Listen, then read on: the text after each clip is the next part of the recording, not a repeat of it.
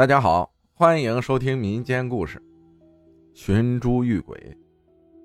这是我妈给我讲的，我姥爷遇到的一件事儿。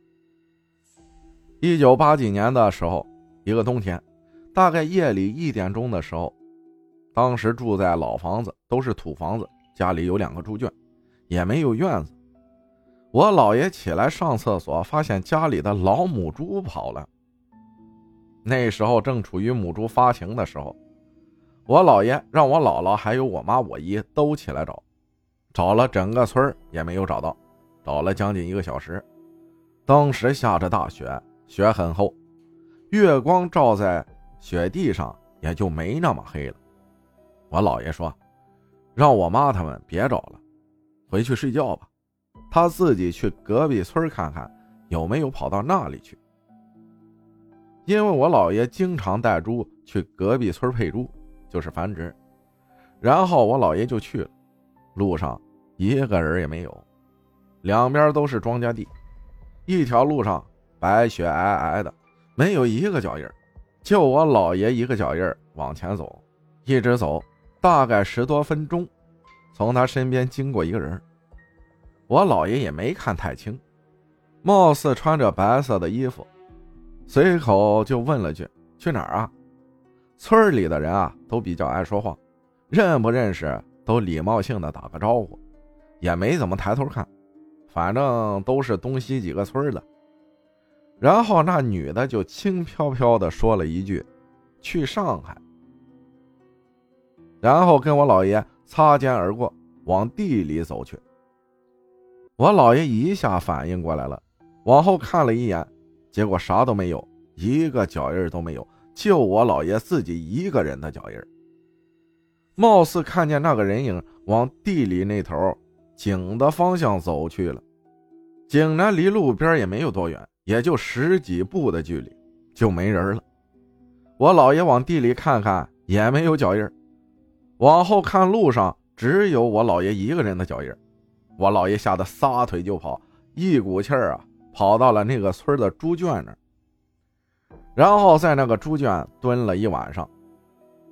第二天，我姥爷五六点天刚刚有点亮的时候，赶着猪回家，走的还是那条路，看了看，还是除了他的脚印没有其他人的，就只有我姥爷的脚印后来回村里跟邻居讲起了这件事村里老人说。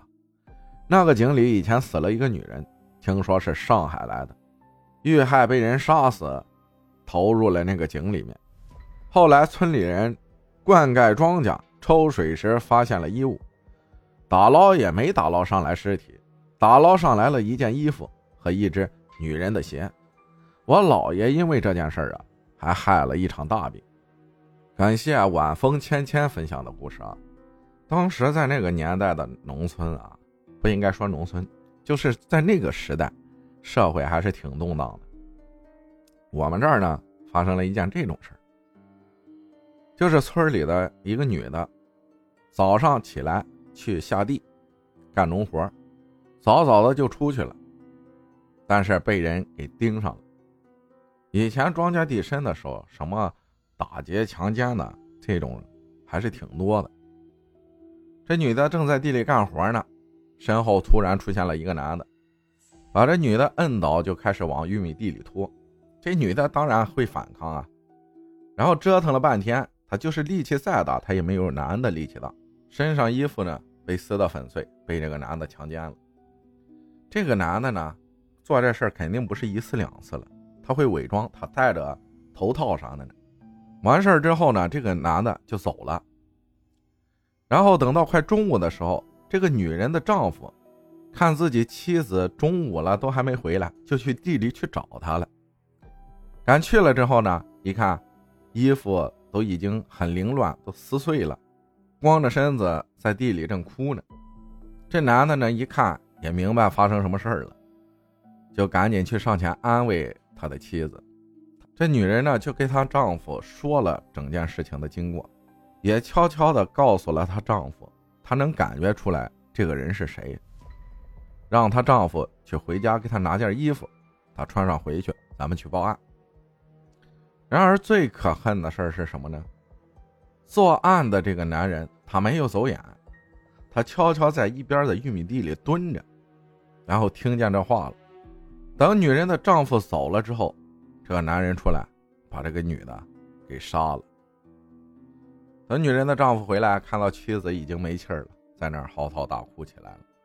当然，最后这个罪犯也落网了，还是他又犯了一件事之后，然后供出来的这些事儿。强奸杀人，对不对？这个枪毙肯定是没跑了。所以说，以前那个社会还是挺乱了，现在好多了。感谢大家的收听，我是阿浩，咱们下期再见。